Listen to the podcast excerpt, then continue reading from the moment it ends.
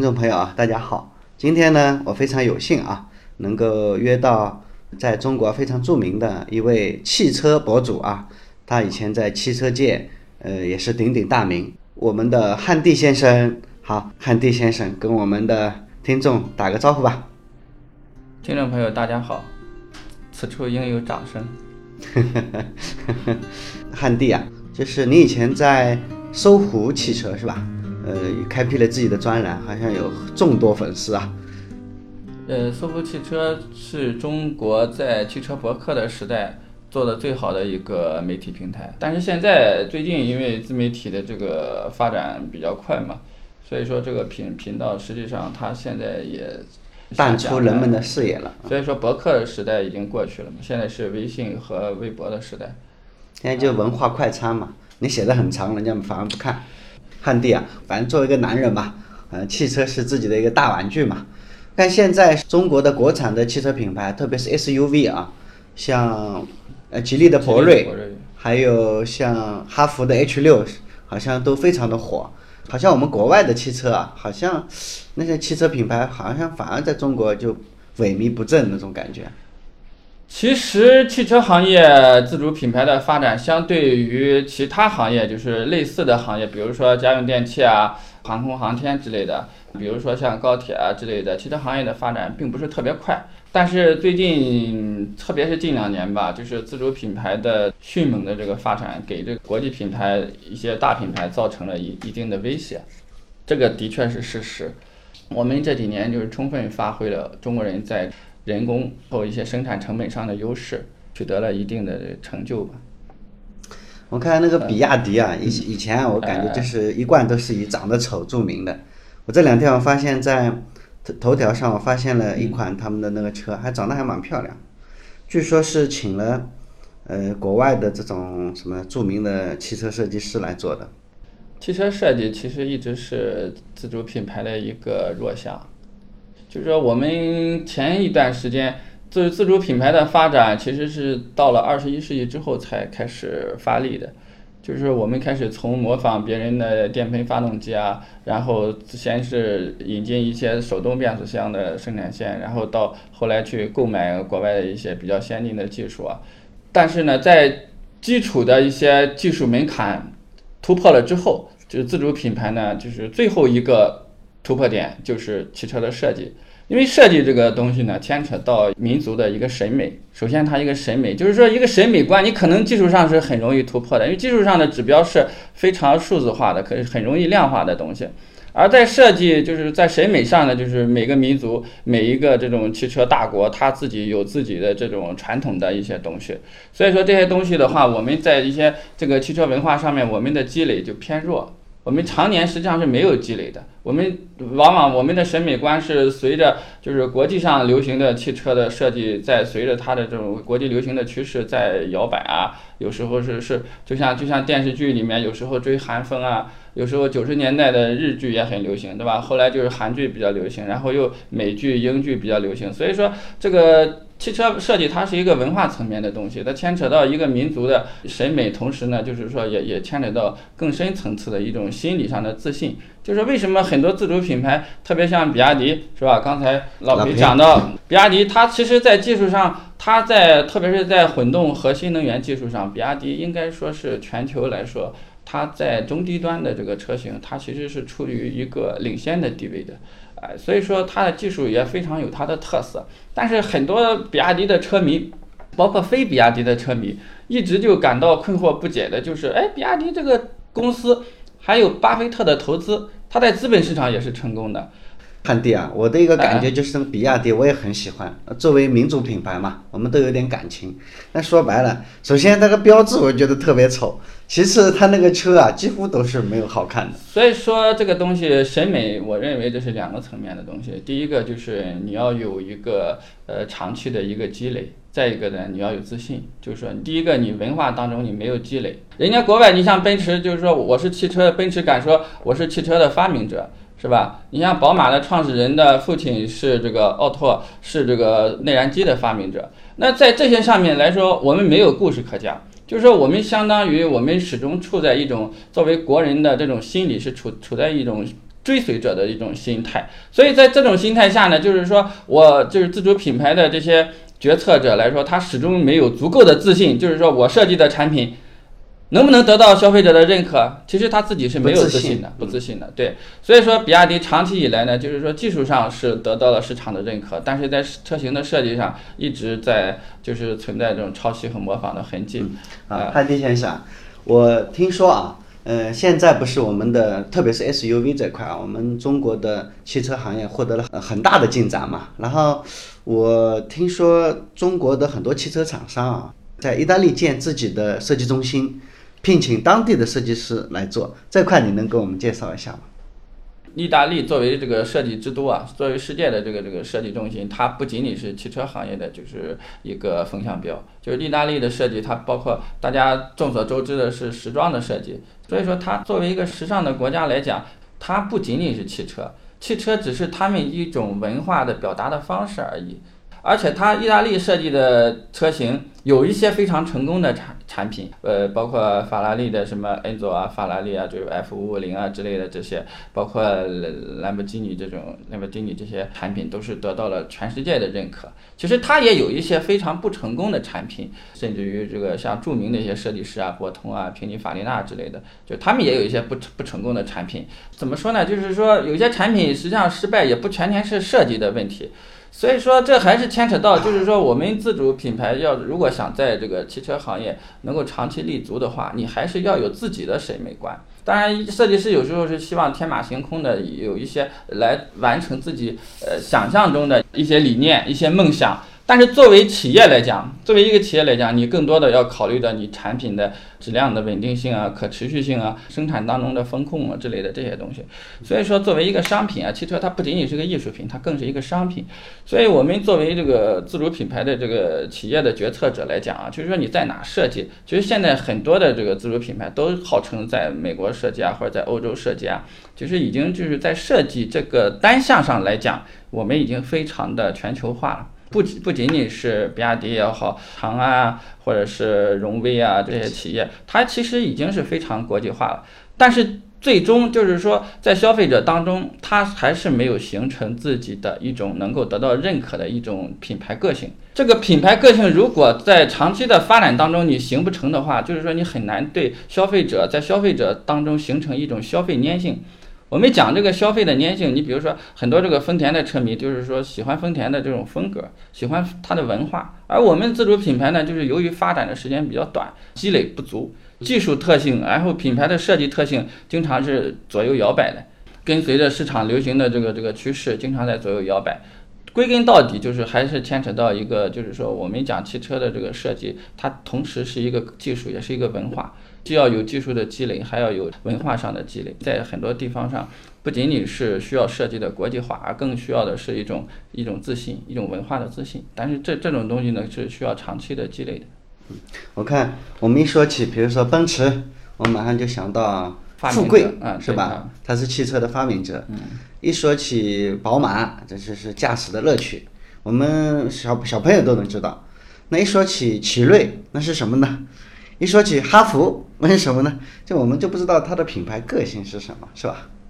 比如说我们日本车，相对而言，特别是本田啊、丰田啊，我作为一个外行，我就发现他们的车特别靠谱。嗯，还有一个就是实用性特别强。据我所知啊，比如说日本的丰田，他们的什么普拉多啊、兰德酷路泽啊，他们都是我们中国人去西藏首选的车，比较靠谱。然后德国车给我的印象就是技术比较先进，然后韩国车韩国车没什么特点，我觉得您怎么看呢？呃，首先第一点，我认为就是不同的民族它制造出来的产品，就像我们讲一个人，我们看到一个人一个人写的字字如其人，其实我我如果我们引申一下的话，就是车如其人。嗯，如果用车如其人这个概念去引申的话呢，就德国人追求的东西。日本人追求的东西，韩国人追求的东西和中国人追求的东西到底有什么本质上的区别？就是这个体现出一个一个就是车和人之间的一种密切的一种联系。德国车呢，它追求极致的驾驶感受，他为了强调我的产品的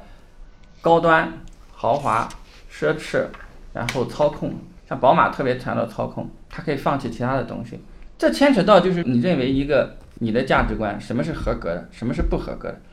换句话说，你如果我们把这种价值观兑换的话，你有的可能德国车生产的产品放在日本，可能日本人认为哦，有些地方是合格，有些地方是不合格的。反过来说，日本人生产的车放在德国人，德国人认为这哦，这个车完全没有特色，不不符合我们的标准。所以说，这是针对不同的国家、针对不同的标准来产生的问题。我感觉特别有有意思的是，意大利的车，意大利就没有什么就中低端车，但是他们那个跑车还做得特别好。所以我以前有一篇文章，就是想什么人造什么车，我们可以大概的去一个简单的一个理解和概念。就德国人他是什么人造车？德国人其实他是工程师在造车，就工程师在主导。就是我工程师，我有了新的技术，我就要在这个新产品当中要应用。所以德国人在新技术的应用方面，德国一直是很领先的。有的时候呢，他的新技术应用就是引领了世界的潮流。但是也有些时候呢，它的有些不成熟的新技术呢，有时候也会在市场当中遭到一定的挫折。呃，挫折。但是日本人呢，就是相对来说，日本人就是说我追求可靠性超过其他的性能上的提升，所以说宁愿用相对相对可靠的技术。比如说发动机，给我的感觉就是。他们好像就没有很少用涡轮增压呀什么的。哎，其实日本日本的日本车的涡轮增压技术是非常非常高的。它有一些产品实际上它并没有在中国，它有一些发动机的产品并没有在中国推出。这并不等于它不重视这个涡轮发动机的这个技术，而是在于说他认为你家用车，呃，你的普通用户用的车用自然吸气的发动机会更好，因为你的油门的响应会更线性。更线性的话，也就是说更有利于这种安全、安全驾驶的安全。而而德国人就是说，哎，我为了小排量，哎，为了小排量，然后我我我又能够提供大功率，呃，我就要把它就是说技术上我我可以通过一定的手段，像大众一直在宣称的它的黄金组合啊一点四 T 加上 DSG 这种配置，实际上一点四 T 发动机它的涡轮直喷发动机，你实际上在使用当中啊，可靠性上面也得到了一些用户的一些不良的一些反馈，包括它里面的链条传动时间长了之后会造成凸轮轴的一些问题。但是呢，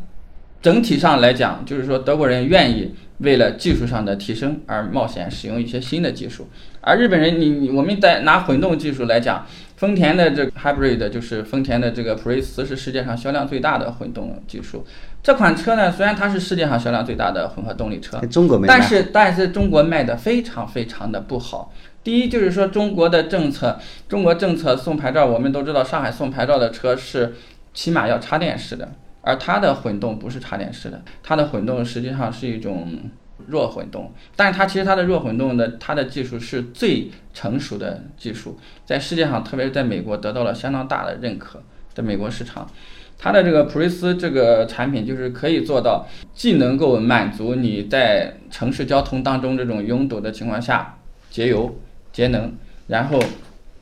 三十五公里以下只用电动机无排放。满足这种加州这种世界上最严苛的这种排放标准的要求，它同时又又能够达到了这种极高的稳定性。但是呢，这种产品呢，反而在中国因为一些各种各样的原因吧，没有得到特别好的这种市场的认可。客观的讲呢，就是日本人的技术，它实际上有非常。强的这种独到之处，它非常强的独到之处，它在这个发动机的可靠性上，甚至于更高一层讲的话，就是讲车辆的保值率，二手车的保值率，二手车的保值率，日本车也是高于其他的一些汽车品牌的。就为什么它有这么高的保值率，就是在于它的在使用当中，汽车的使用当中，我们讲它的产品性能的一致性，它能够做得非常好。那汉迪先生，你觉得我们的美国的车？啊，法国的车，还有日本车、韩国车、中国车啊，主要这好像全世界就这么几种类型吧。他们分别有些什么样的一些特点哈？我以前写过一篇文章，就德国人呢是工程师在造车，意大利人呢实际上很多意大利的车厂，他的创始人同时他是赛车手，他是汽车运动的爱好者，所以说呢，他们应该说可以说是。赛车手在造车吧，就是说它充满了浪漫，充满了激情，追求极限的性能。这意大利车的一些特点，我刚才讲了意大利嘛，他是为了梦想去造一个，为了好玩一点，他在泡妞嘛，有的时候对吧？拉风浪漫的男人，很拉风哎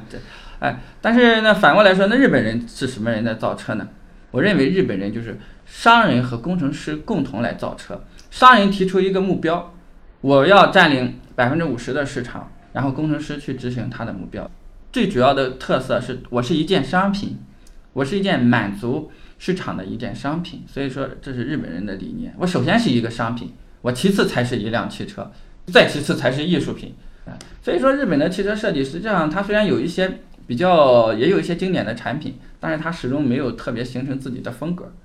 没有强烈的这种这种产品的风格，但美国人在什么什么人在造车呢？嗯，美国人其实是职业经理人在造车。为什么说美国职业经理人造车呢？首先，美国这个它的品牌意识不是特别强的，就是美国人这种品牌意识。我今天开雪佛兰，我明天开福特，或者我今随便什么哎也没有关系，对吧？这只要适合我的产品，就是它的品牌忠诚度。但在这种文化当中，美国这种文化当中，消费者追求的是个人的极致的舒适性。企业美国车企，他职业经理人在造车，我只要为我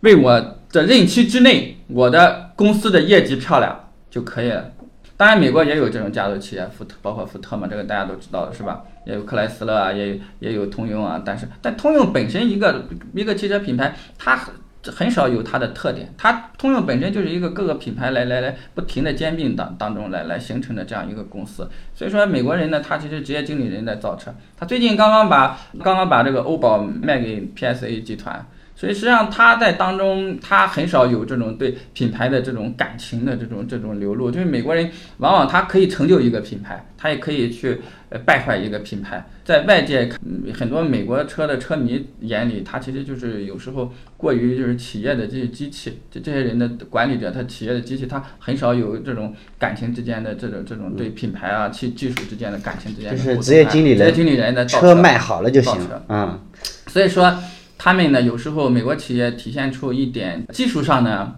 技术上和经营上有时候过于短视，就是不够，就是当成太当自己的东西嘛，就是说不是太当自己的东西嘛。他很多品牌都买来买去，然后在不同国家之间贴上不同的品牌，破坏了很多品牌的就是在消费者当中长久以来甚至于形成了一些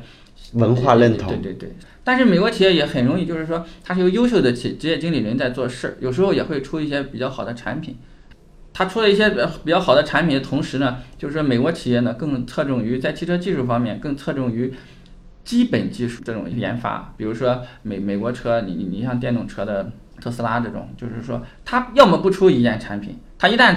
生产出推出市场的时候，它的产品就一定会具有某种技术上的优势。因为特斯拉它是本身不是一个汽车企业，但是它一旦推出电动车了，它就成为这个电动车行业的呃领袖的一个一个一个企业了。强大的哎对对对，职业经理所以说美国人他是有极大的技术底蕴的，他技术底蕴很强，但是他他在这个资本主义的这种企业层面的这种操作上面，有时候对一个企业来讲，有时候也并不是特别有利的。像克莱斯勒卖给这个菲亚特集团之后，实际上产品呢就是在和菲亚特的一些产品就是有有一些交叉，但是实际上呃并没有得到很多一些旧的就是克莱斯勒品牌汽车的这种车迷的一些认可。但是这也这也是无可奈何的嘛。呃，一个企业有时候不是车迷在办车企嘛，是是资本家在在在控制这个车企。好，汉迪先生啊，您刚才说到，呃，美国车呢是职业经理人在造车，日本人呢是商人和工程师共同在造车，我们的德国车是工程师在造车，是吧？其实世界上还有一种车哈，就是法国车。法国车在中国一直都卖的不温不火的哈啊，雪铁龙、标致，对吧？这个现象您怎么看呢？法国车呢，就像就像法国人对法语的认可啊，就是说，呃，法国人呢认为法语是世界上最优美的语言，呃，但是在其他国家的人眼里呢，其实就是说理解上啊，对法国文化的理解都是存在一些偏差的。但是法国人这种自信体现在哪里呢？我们总是说巴黎是时尚之都，是引领着世界时尚的潮流。那么在汽车上有没有体现呢？在汽车上其实是有的，就是法国的设计往往是有一些非常漂亮的设计，当然也有一些很多在其他国人不能理解的一些地方吧。所以说，有时候既然能够称为艺术的东西，往往带有一些任性。就是说我们在法国车当中，你看到以前的时候，就是中国最早的一款就是富康嘛，雪铁龙的 ZX。ZX 这款车呢，就是在法国来说，它其实是中国当时引进的老三样里面最先进的一款车，就是当时。当时呢，首先它这个车呢，它是有一个后轮随动的一个转向技术。对于普通消费者来说啊，就是说驾乘上应该还是没什么问题。但是整个欧系车来说就是偏硬啊，法系车也是偏硬。但是呢，它的喇叭按钮呢，它设计在这个一般认为是转向杆上，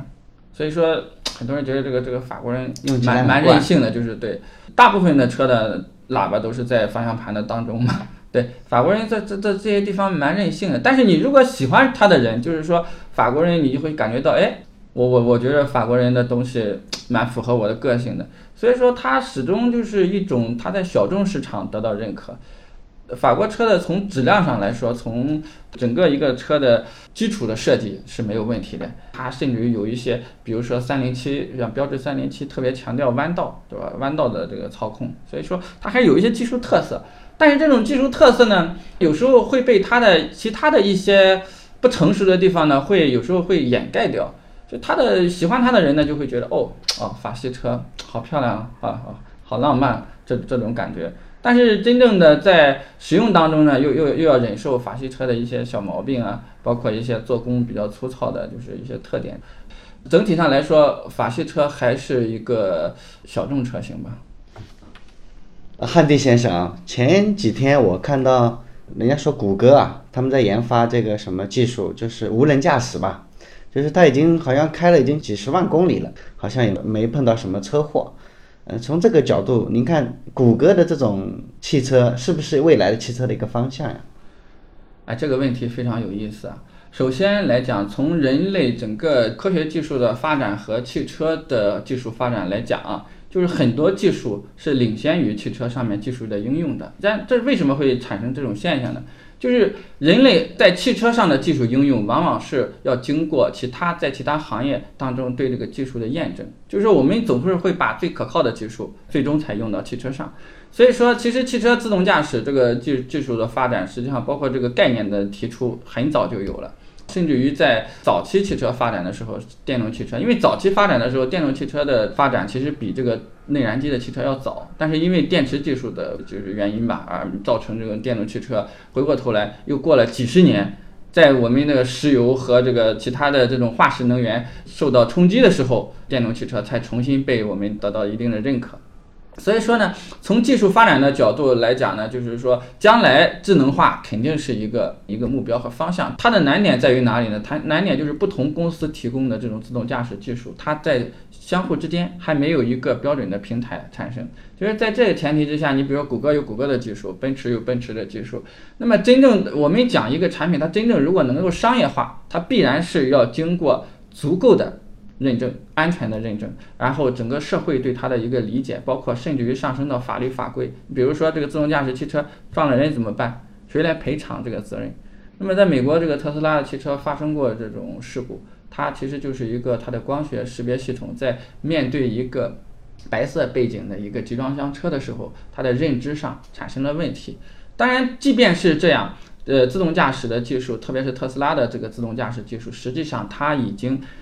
比人来驾驶汽车已经要安全的多，但是呢，就是人始终我们在人类来说，在感情上还没有接受这这样一个一个东西啊，这还需要时间吧。就是说，我们可能在不久的将来，就是技术会快速的推进，也有可能会有一个经过一个临界点之后，可能会一个一个快速的推进。但是这一天的到来呢，我想就会引起整个行业之间的巨变。我倒是还听说，还有一种另外的截然相反的说法啊。他们说，你看人类历史上交通工具啊，我们有马作为重要的交通工具，是一个非常长的时间。后来马退出了人类历史舞台。他们说一样的道理，这个汽车有可能也会退出人类历史舞台，也有可能啊，将来现有的这种汽车啊，完全都会被淘汰。呃，未来有可能车啊，是我们比如说用手机遥控啊，然后我们就像我们现在用 mobile。摩拜那个单车一样啊，就是随便旁边停，然后我们就坐，就是大家也不用买车了，会不会有这种可能性啊？呃，首先你提到的这个问题是一个几个层面的问题，一个就是说从自动驾驶的技术上面，就是有没有实现的可能性；另外一个呢，就是从消费习惯。你刚才讲的这个共享单车，共享单车的问题呢，实际上它不是一个新技术，它只是一个呃一个商业模式，新它是模式上的创新，而不是技术上的创新。另外呢，就是我我我认为将来我们应该有更好的模式，因为现有的这种私家车，中国的这种私家车。过度发展的这样一个一个现状，实际上已经影响了我们的生活。实际上，我们在城市建设和城市规划当中呢，我们缺乏对汽车文明的足够的接受度。况且来说，反过来说，像中国这样一个十四亿人口的一个大国，能不能变成像美国这样一个车轮上的国家？那么事实上，中国已经当之无愧，现在是世界汽车第一生产国，也是汽车第一大市场。在这样的一个发展的前提下，我们应该倡导一个什么样的消费的文化？我们应该是环保节能呢，还是为了个人的这种享受或者便捷吧，而去牺牲别人的利益？实际上，最终你损害别人的利益，同时最终还影响了自己的利益。大家经常会体会到，你开车出去，在商场购物也好，送孩子上下学也好，在很多时候，你你开车是开的过程是很方便，但是你无处停车。就是在停车泊车运行当中，包括交通法规的这些更新的速度，都远远跟不上我们汽车数量的增长。所以说，我觉得呢，就是说我们还是应该，我们这个民族啊，应该还是有一些比其他的国家和民族有更前瞻性的这种准备工作。我认为共享汽车应该是一个很好的模式。说到这里的话，因为我前一阵子去欧美啊去旅行的时候，发现啊，就欧洲、美国，它都会有这样一种方式啊，就是。呃，老百姓上下班啊，他也可能也在市中心上班，那他住在比较郊区、比较远的地方，他会在离城区啊比较远的地方有一个很大的停车场，这个停车场旁边啊就是地铁所在地，然后所有的车都停在那里，好大好大的一个停车场。但是在中国啊，我觉得这是个非常好的方式啊，就是大家上下班停在这个地铁的那个集散点，然后再枢纽是吧？哎，对，然后坐那个地铁进城。但是在中国好像还没有，特我觉得特别适合在上海这么做。就是城市交通的规划和建设当中，我们不能只考虑汽车的行驶，我们应该有一个向下兼容。当然，向下兼容这个概念是我提出来的。什么叫向下兼容？就是说，你如果一条路可以让汽车跑，那么如果汽车不能跑的情况下，你应该能让自行车跑；如果自行车不能跑的情况下，你应该可以让行人跑。我发现，在特别是上海这样一个。特大型的城市来讲，就是说我们的乡下兼容是不够的。很多主主干道我只给汽车走，其他的行人来讲，自行车来讲，甚至于电动车，它就没有它的一个行驶的权利的。我觉得这样的这个道路建设，实际上就是剥夺了很多人选择的权利，而且同时会造成这个城市的拥堵，特别是在市区当中，类似的情况非常多。在中国在快速现代化的过程当中，我们总是把西方社会。机器，然后汽车，然后速度，对速度的追求当成了现代化的标准，而事实上呢，就是西方它已经在过了这个阶段之后，它已经有有一点就返璞归真的这样这样一一种趋势了。为人方便。对对对，就是说以任何事情，你交通的工具也好，要以人为本。嗯。以人为本，我所强调的这个意思就是说，你包括在上海很多这个道路、桥梁、呃隧道的建设当中。是汽车是可以走，但是电瓶车和人是不能走的。这个整个一个交通规划要非常的友好，我们不能就是说为了一个汽车的这个交通的方便而放弃另外的一些向下兼容的这样一个通道。我理解的是是不是这样子啊？呃，汉迪先生，你的所谓的向下兼容，它其实是这个意思，你不是为了汽车设计交通，而是为人解决交通的问题。事实上，目前来说有一个典型的案例。我有一个朋友住在市区里面，他每天要接送他的外甥女儿来上学，每天接送上学呢，然后他的市区的家门口的这条道路呢，就完全只有汽车道和人行道，就没有自行车道。他如果驾驶汽车的话，他又没有地方停，他的门口的这条道路仅仅能通行汽车和行人，但是汽车又无法停，无法停车。他在骑自行车的过程当中，经常被警察罚款。我非常想谈的一个问题就是说，我们在城市建设和道路规划当中，我们中国其实已经进入了汽车社会，但是呢，很多学校的门口呢又不允许家长汽车停车，这就是人为的造成了这种停车的需求和停车的法规之间的矛盾。但这造成这种矛盾的前提下，会产生大量的违章和不和谐的问题。所以说，在法律层面的建设也好，从道路交通规划的层面上也好，我们应该更富有，一方面要包容，一方面要严谨。所谓包容呢，比如说在学校门口，既然有停车的需求，就应该提供停车的便利条件，而不是非常武断的去驱赶这个家长的汽车。老百姓还不服气，你要对他罚款。我们可以应该有更聪明的方法来解决这种矛盾，我们不要去一味的去对抗这种矛盾。啊，那汉迪先生，您认为啊，就是我们的汽车、人、生活、交通这块，嗯，我觉得怎么样才是一个合理的、和谐的社会啊？前一段时间呢，上海发生过一个交通事故，这个交通事故呢，非常典型的表达了这样一个矛盾。就一个保姆呢，带着一个小女孩在上学的路上，保姆在驾驶电瓶车的时候，为了躲避停在路边的汽车，小孩子从这个电瓶车上摔下来，被后面的公交车夺去了生命，这样一个故事。这个故事呢，实际上类似的事情在中国很多地方都在发生，大家类似的故事都听到很多。最终呢，这个孩子的父母呢，就状告这个公交车驾驶员、保姆，还有停在路边的汽车。就状告这个停在路边的私家车要承担一定的赔偿责任，但是这些路边的停车的这些私家车车主呢，他就认为自己是无责的。当然，这个问题呢，在上海成为一个社会的热点问题。我倒是觉得，你看啊，在这个故事里面，这个停车的违应该是违章停车吧？对，违章停车的私家车，嗯，然后公交车，对对吧？其实。其实对我们说他有没有？应该按道理应该是有责任的吧，包括这个保姆，对吧？这个故事最终呢是保姆是承担了主责，然后呢公交车的驾驶员也承担了一点责任，但是公交车的驾驶员是蛮冤枉的，因为据说是他的公交车的后轮造成了这个事故，而且呢就是说这六位停在路边的私家车主呢也是觉得也是蛮冤枉的。到底谁该承担这个责任呢？对，到底谁应该为这个事件来负责？对，为小女孩的生命负责。对呀，对呀。这个地方是一个学校，好像是一个学校的门口啊。就是说，我们在建设学校在交通规划的时候啊，对这个家长停车的这种需求呢，实际上是。缺乏必要的规划的，就是很多学校的门口，在这个上下学的时候，学校门口都是乱停车的，经常会造成这个交通的拥堵。然后呢，就是用警察的这种强制的公权力来解决这个问题，往往会造成一些这种矛盾。但是呢，我我我觉得呢，这个问题呢，就集中体现了我们对路权的这个划分。我们这个在学交通法规的时候，我们都在讲，你这个路当中是有机动车道、有非机动车道、有行人道。那么在行人道、非机动车道、非机动车道这个地方，机动车停了，那么你就要承担这个你违章所带来的这个责任。但是作为家长来说，作为学校的和这个交通的城市规划设计的人员来讲呢，你这个地方是不是应该考虑到上下学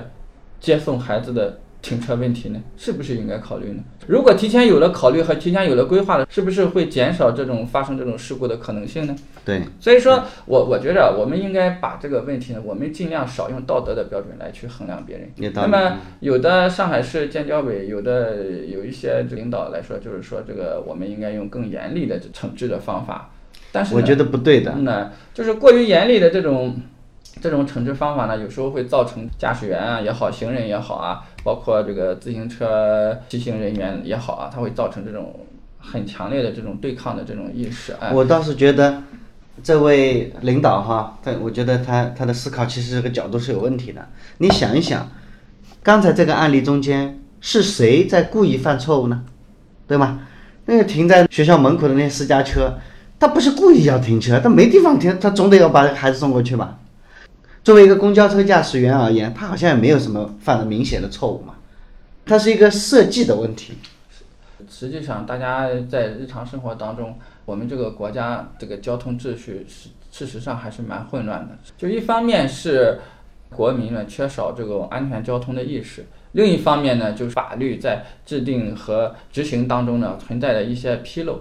我们不要上升在道德的高度，如果能从制度上和能从设计规划上，道路规划嗯和设计上解决这个问题最好。如果解决不了这个问题，我们再上升到法律层面，然后最后再去拿道德这个，这道德是一种最高的要求嘛，对吧？道德是你不可能强迫，道德没有强迫性的，道德都是自愿的嘛。在这个当中，我们有一个解决矛盾、疏导矛盾的一个良好的一一个一个气氛，将来会更好的减少这部这种类似事故的发生。好，说到汽车和人啊，汉迪先生，我自己也有这样一个感触啊。我记得我在欧洲旅行的时候，我都发现一个特点啊。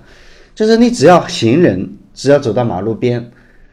你只要有这个意图想要过去，那远远的那个路上行驶的车，它在欧美国家，在呃在日本啊，在这些国家，他们都有个特点，就是车一定要先让行人先过，而这一点我觉得是好像很多外国外国人哈到中国来开车，这是最不习惯的，因为中国人 他才不管，就汽车也不管人，人也不管汽车，各走各的。这个好像是我们，这就是我们人和汽车之间交通之间不和谐的地方哈。这个问题呢，我我觉得其实人和车之间的矛盾，包括车和车之间的矛盾，我们看到这种斗汽车啊，彼此之间憋来憋去的这种马路上的这种这种行为吧，我觉得最终都是体现的人之间的矛盾，人与人之间的矛盾，内心之间，我们这个社会还存在着种种的不信任，彼此之间的敌视。怎么样能把我们的内心从互相之间的敌视和矛盾当中解脱出来，让大家生活在一种彼此更多信任的这样一个汽车社会呢？我觉得更多的就是说，我们应该尊重的是弱者，更多的尊重，既尊重弱者，我们要尊重规则，在规则面前，人人是平等的。